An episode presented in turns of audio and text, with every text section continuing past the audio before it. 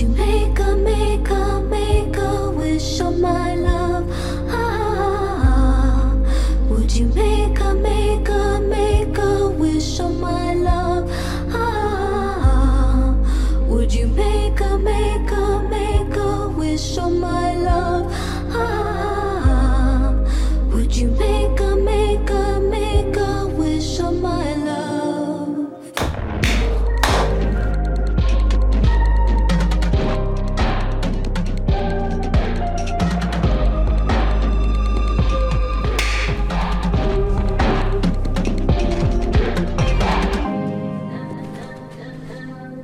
Und jetzt möchte ich über Schönheit sprechen. Schönheit in der Natur und Schönheit in der Kunst. Anlass dazu ist ein sensationell schönes Buch von Anita Albus, Sonnenfalter und Mondmotten mit Titel. Schien im S. Fischer Verlag wirklich eine unglaublich prächtige Ausgabe, Frau Albus. Vielen, vielen Dank, dass Sie sich Zeit nehmen für uns hier in Ihrer Wohnung in München. Was fasziniert Sie an Schmetterlingen? Naja, die Schönheit natürlich, wie Sie richtig sagen. Die unglaubliche Komplexität. Der Schuppen zum Beispiel, darüber habe ich ja ausführlich geschrieben. Aber auch das Verhalten der Schmetterlinge.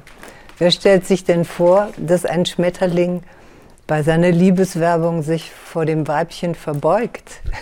Sehr ritterliche Tiere. Sie beschreiben das ganz wunderbar. Ihr Band Sonnenfalter und Mondmotten ist eine Schmetterlingsjagd in doppelter Hinsicht, weil sie natürlich nicht nur die Schmetterlinge uns vorstellen mit ganz wundervollen Zeichnungen und Gemälden, nein, sie versammeln ja auch Texte von Goethe über Strindberg bis natürlich zum größten Schmetterlingsliebhaber des 20. Jahrhunderts, Wladimir Nabokov.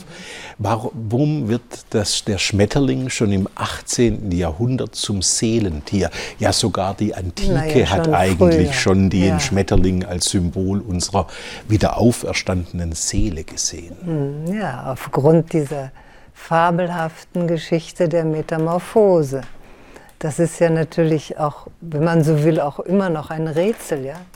Dass man also, wenn man eine Puppe aufschneidet im frühen Stadium, man da nur einen Brei, Brei findet und dass dann daraus aber sich ein Tier entwickelt, das ganz andere Organe hat als das, was sich vorher aufgelöst hat und zur Puppe wurde.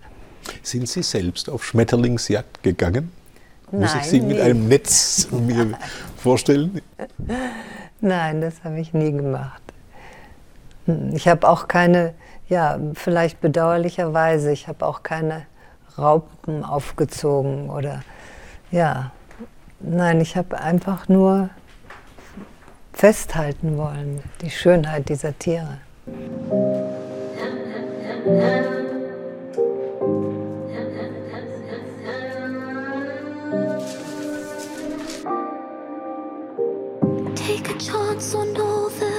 You Ah, das ist natürlich. Wenn Sie gucken, nicht sprechen, ja, das.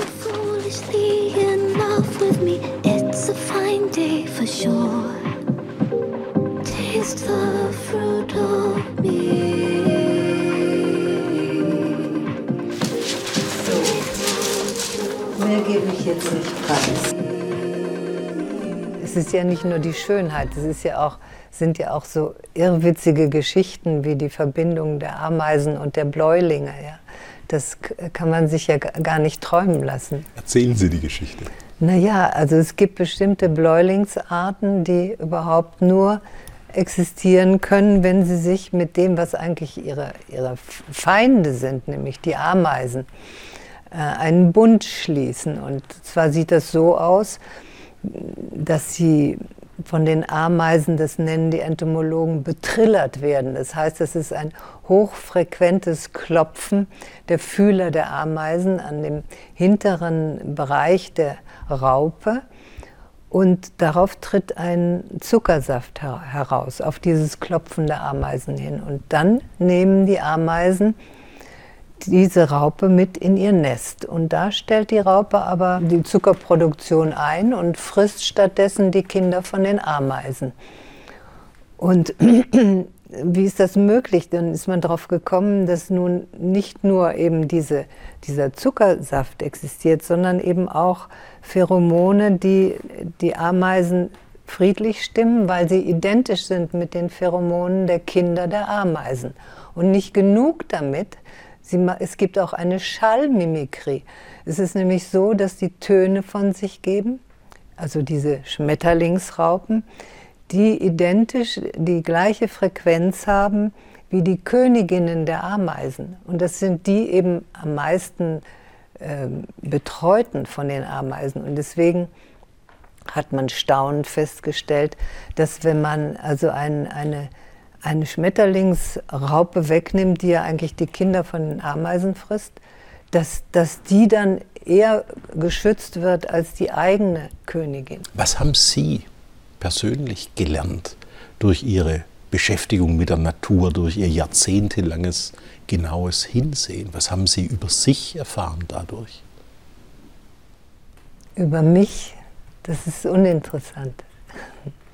Und über die Natur?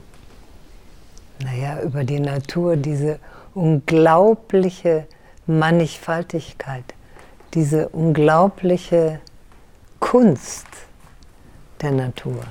Ich bedauere ja immer sehr, dass wir alle lesen lernen mit Bilderbüchern, aber je erwachsener wir werden, umso mehr verschwinden die Bilder aus unseren Büchern und das ist natürlich wirklich ein Jammer, in Ihrem Fall sogar ein großer. Also allein wenn ich diese Schautafel betrachte mit den verschiedenen Formen von Insekteneiern, mhm. dann denkt man ja, diese Schöpfung ist eigentlich zu komplex für einen Planeten. Damit könnte man ja die halbe Milchstraße bevölkern. Eine wunderbare Idee. Anita Albus, vielen Dank. Ich danke Ihnen, Herr Scheck. Sonnenfalter und Mond. Motten heißt das neue Buch von Anita Albus, erschienen im S. Fischer Verlag. Eine Augenweide und natürlich ein perfektes Weihnachtsgeschenk.